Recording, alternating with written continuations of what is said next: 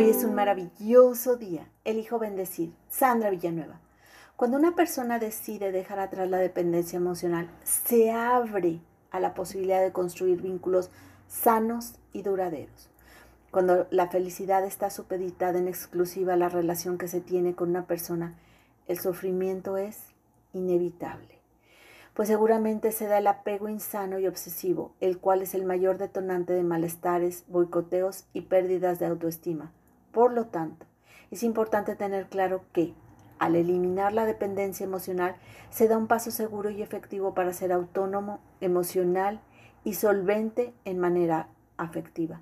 La dependencia emocional tiene mucho que ver con la forma en que la persona se infravalora o desvaloriza.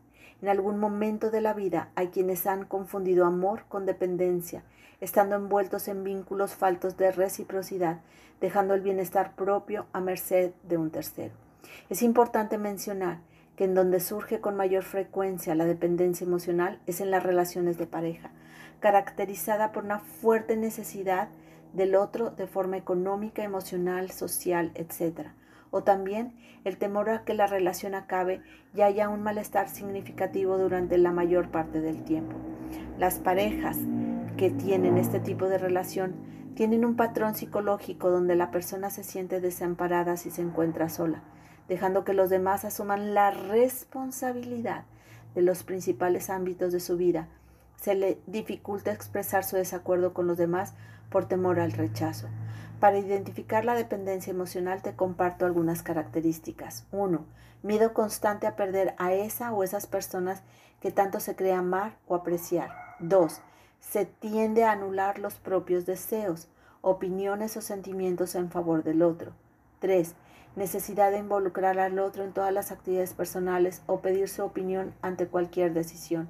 4 su felicidad se centra en una sola persona. No disfruta de otra cosa ni de otra relación que no sea estar con quien cree amar o apreciar. 5. Evitar a toda costa llevar la contraria para evitar enfrentamientos. 6. Solo se está bien consigo mismo cuando se percibe que es querido. 7. Cae fácilmente en chantajes emocionales. 8 Prefiere sufrir antes que dejar a la persona con la que mantiene la relación. 9. Sentimientos de culpa. Si la otra parte no se siente contento o satisfecha, el dependiente sufre malestar y culpabilidad. 10.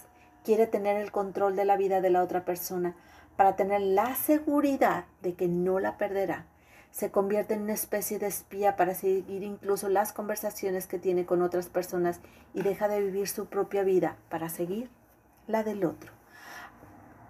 11. Aparece una clara tendencia hacia el aislamiento social, es decir, solo le apetece estar con esa persona.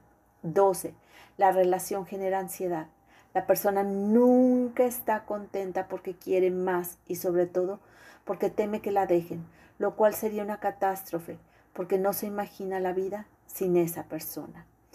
Todas y otras muchas manifestaciones esconden bajo su ala esa baja autoestima, esas inseguridades, desconfianza, miedo a la soledad y una intensa necesidad de agradar o complacer por evitar estar solo, por evitar enfrentarse consigo mismo y con la herida que trae cargando y poder sanar la dependencia emocional. Hermosa alma, te reconozco perseverante, positiva, calmada, segura. Te mando un fuerte y cálido abrazo. Sandra Villanueva, yo estoy en paz.